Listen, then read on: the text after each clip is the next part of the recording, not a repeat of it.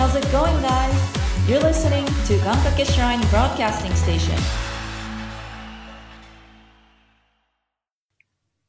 戸川さん、行きますか？おおおお、そうですよね。やんの？もういやせっかくだからねよね解説ばっかりしてないでやりますか。えー自信の。今、今考えますよ、言われたとこで。ああ、じゃあ、その間に、じゃあ、行きますか。いやいやいやいや、そのオチとか嫌なんで。鳥とか嫌なんで。うんそれはもねでも戸川さんはね、やっぱりほら、自分で作品を作って演じてとか、そういうのされてる方ですから、うーん。そりゃね、やっぱり。わかりました。あの、ゆうた先輩には僕、花道を作ってあげたいんで、そこは。はい、どういうことですか？うん。じゃあ、わかりました。戸川さん、次だ僕行きますよ。次行きますか。はい。はいじゃあ、あやっぱ最後なんだね。じゃあ、か母さん、一文字目を。はい。えっ、と、あいうえおの、お、はい、じゃあ、題名の方お願いします。え？お？って言われてるもんな。俺のせいじゃない。おううんでは、行きましょう。3、2、1、スタート。ニラニラニラニラニラニラニラニラ。まあ、あの、僕は、あの見える人間ではないんで、まあ、そういうこう幽霊とか、えーなんか怖い体験みたいなのはしたことないんですけど、えー僕のね、あの仲良くしてた、まあ、年下の子で、僕のことを結構慕ってくれてる、あの翔くんっていう人がいて、でその翔くんは、まあ、いわゆる、まあ、見える人と、まあ、自分でも言ってたし、まあまあ、よくそういう体験をしてたという話を聞いてたんですよね。まあ、その翔くんはあのお父さんも、お父さんが病院で働いてる方で、まあ、お父さんも見える人で、その血を受け継いで翔くんも見える人だったそうなんですね。まあ、そのなんか家でよく行くと、なんかこう、あこの家ちょっと良くないのがいるかもしれないなんてことをよく言う子だったんですよね。まあ、僕は仲良くしてるんですけど。で、その翔くんから聞いた話なんですけど、翔くんがある日ですね、とある先輩になんかゲーム貸してたとかで、そのゲームを返してもらうために、えっ、と、大きめの公園でね、待ち合わせをしたらしいんですよ。まあ、もういいかな、都内だし、行っちゃえば、代々木公園で待ち合わせしたらしいんですよ。なんか、代々木公園の中の方の結構奥の方でね。でそれが大体9時ぐらい、夜9時ぐらいに待ち合わせをしてたそうなんですよ。で夜9時のあの代々木公園で、まあ、それなりに人はいつもはいるんですよ。いつもそのランニングしたり、犬の散歩とかしてる人がいるんですけど、その日だけはなぜか、周りに全然人がいなかったと。で、翔くんはもういつも僕たちが遊んでる、えートイレの近くにある街灯の下でね、その先輩を待ってたそうなんですよね。で、その先輩から LINE がポンと来て、ごめん、10分ぐらい遅れると。LINE が来ましてね。なんで、まあまあ10分か。まあまあ10分ぐらいなら待とうと思って、まあ普通にその街灯のね、真っ暗な中、街灯に照らされながら待ってたと。で、まあ、スマホいつも通りいじりながらね、ゲームなんかしながら待ってたら、まあ、方向で言うと、左側に、まあ、普通に道があるんですよね、舗装された道が。その向こうから、何かが歩いてくるんですよね。ランニングしてる人でもね、まあ、あスピード的に言えば、ちょっと早歩きぐらいのスピードで、何かこっちに向かってくる。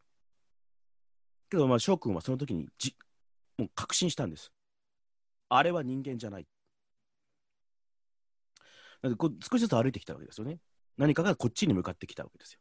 でも翔くんは、ああいうのは、自分が気づいてると分かった時点で自分にすがってくる可能性があるから、気づいてることをあっちに悟られてはいけない。だからもう、自分のスマホのゲームに集中して、早く過ぎ去ってくれ、過ぎ去ってくれ、過ぎ去ってくれって。思ってるうちにだんだんだんだんその何かはどんどん近づいてくるわけです。どんどん近づいてくる。けどもう、そっちに目を向けるわけにはいかないから、何かが来てるとしか感じられない。でもスマホに集中して、先輩まだかよ、まだかよって LINE 飛ばしたりなんかしながら、そしたら、その何かが自分の後ろに、真後ろに止まったわけです。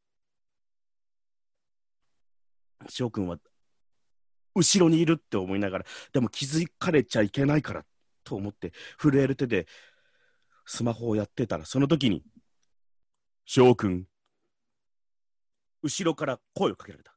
振り返ると、あの、そこに俺がいたんですよね。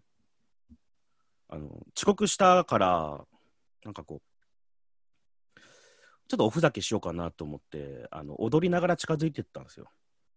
それがなんか翔くんにはもう人間じゃないと思われたらしくて。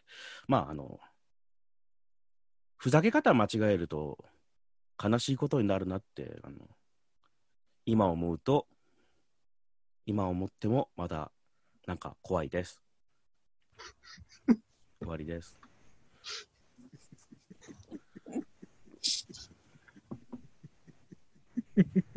解説の高さん。いやーあのー、ね、喋り方がね、でできできないからね、それ。できないからさ、そんな急に振られて。左足つりますよ。そうだよ。今、マーメイドみたいな格好して今収録してるからね、俺。ビーンって。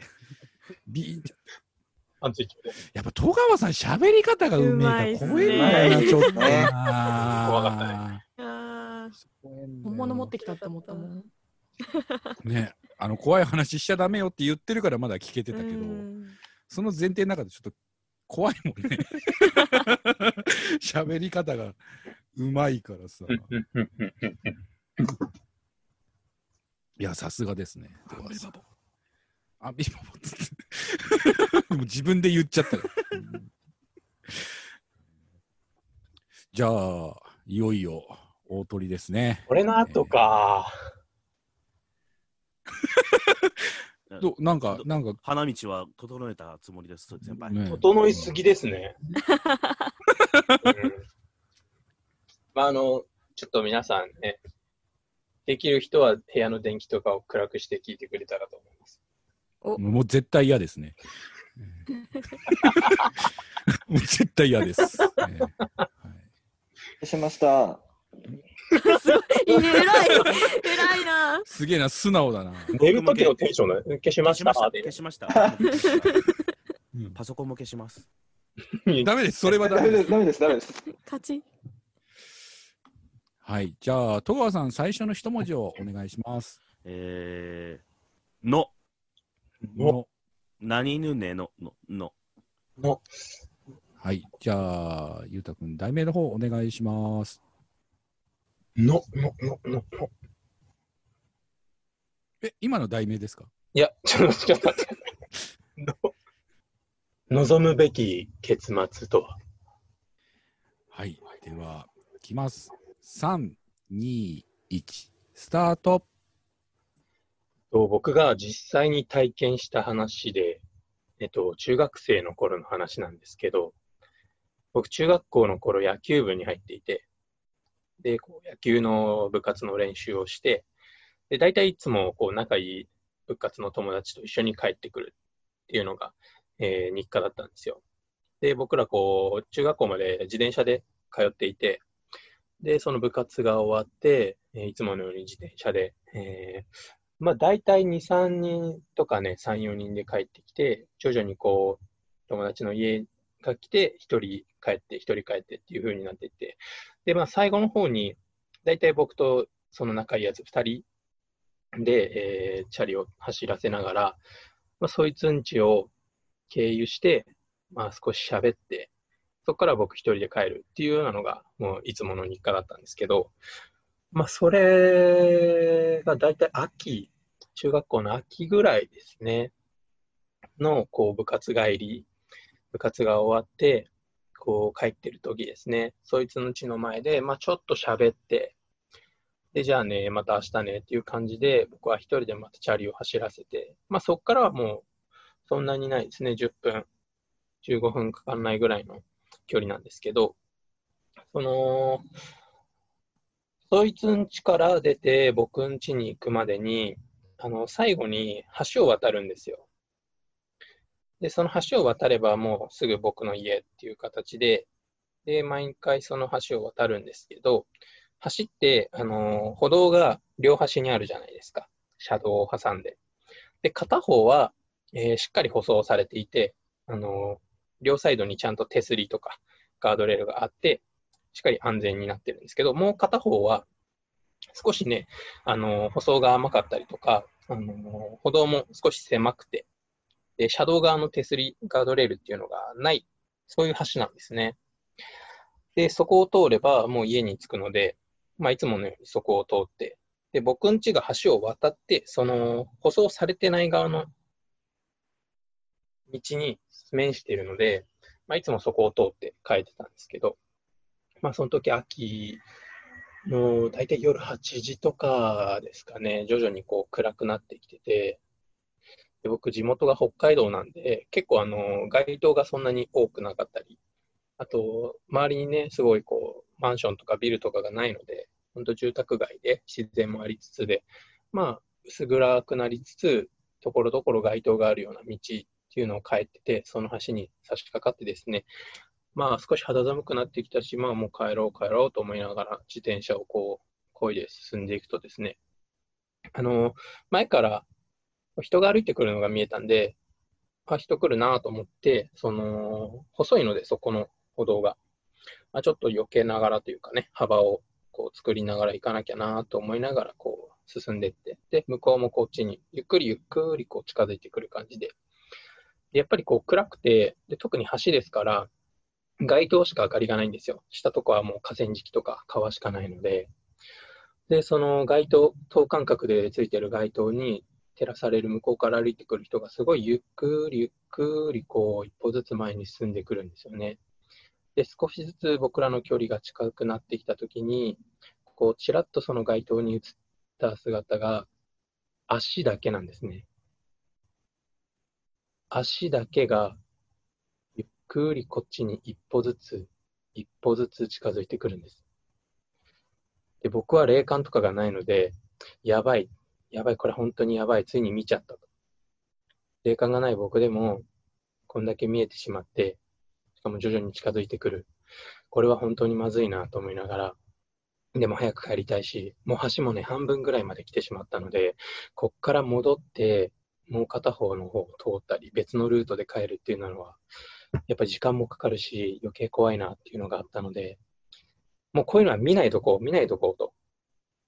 もう気にしちゃいけない、気にしちゃいけないっていうふうに思い込んで、ゆっくり近づいてくるその足だけに僕も目をそらしながらゆっくり進んでいったんですね。で、徐々に近づいてきて、やばい、くるくるくると思いながら、向こうはゆっくり一歩ずつ一歩ずつ足だけがこちらに向かってきます。で、いざ、すれ違うときに、絶対に見ちゃいけないなと思いながら、見たらなんか起こる、見たらなんか起こると思いながら目をそらしてたんですけど、でもやっぱり怖いもの見たさというか、ちょっとこう確かめたいなっていうのもあって、すれ違う瞬間にチラッと見てしまったんですね。そしたら、腰が90度曲がったおばあちゃんだったんですね。今思い出しても恐ろしい体験でした。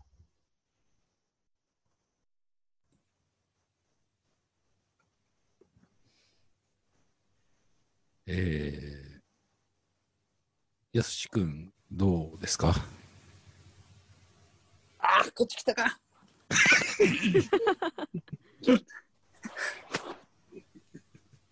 いやー、怖いですね。本当に。ね。うん。寝てたな。ねおばあちゃん、ね頑張ってますよね、本当に。うん。ね。はい。そんなような感じで扱わないでも。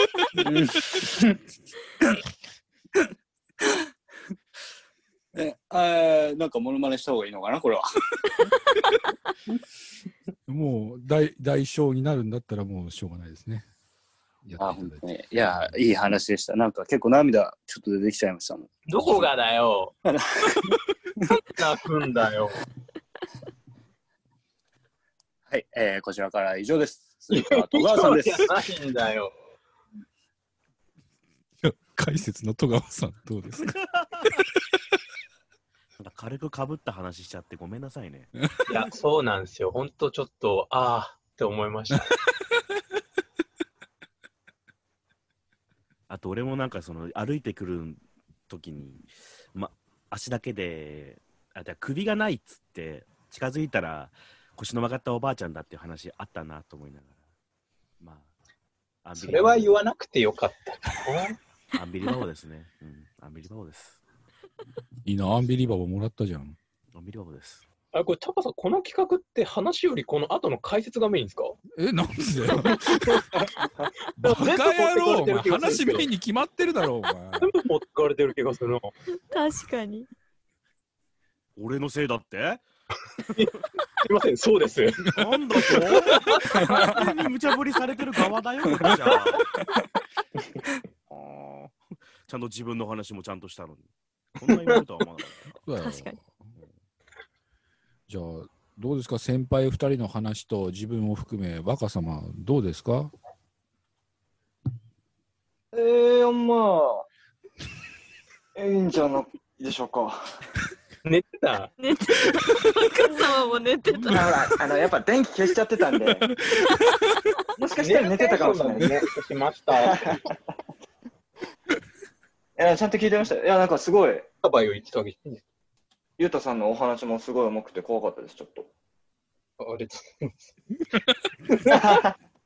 ちなみに、やすし君の話、どんな話だったか覚えてますか？あの、なんかあれですよね。あの、話ですよね。うわ、もうそこしか聞いてないじゃん。そこしか言ってねえじゃん。何回俺 P 入れさせる気だよ、俺に。あ、おにしとけばよかったんですね。言うんじゃねえっつってんだよ、だから。え、でも下ネタ解除されたんですもんね。いつからだよ。そんな、そんなこと言ってねえだろ。解除しましたなんて。なんか国で決まったみたいな、なんか噂ありましたよね。あ、ないね。な。ないね。ないよこれは。やったな。え、本当になんかそういうやり意外ましたね。嘘知らない？あ、知らないね。よし、分かってんな。じゃあ最後、モノマネ、一つお願いします。えー、えー、ものまね。えー、えー、機動戦士、えーガンダムより、えー、フラウボーが、えー、フラウボーがせっかくアムロのために、えー、優しい言葉をかけているのに、えー、突っぱん、突っぱねる、えー、アムロ、レイ。アムロ、アムロ、どこにいるの？アムロフラウボー、コックピットの中だアムロ、アムロ、あなた何も食べてないじゃない。しっかり食べないとダメよ。食べたくないんだ。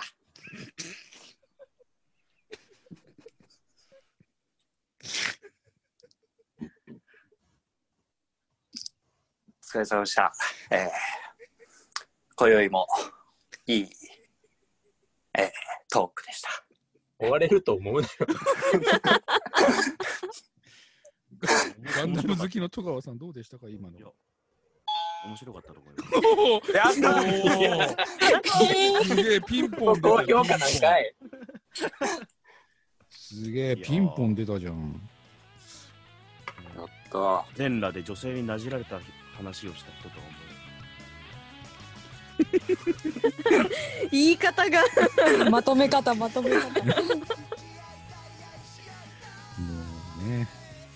とりあえず足、が震えてる。しょうがないね。なるよね。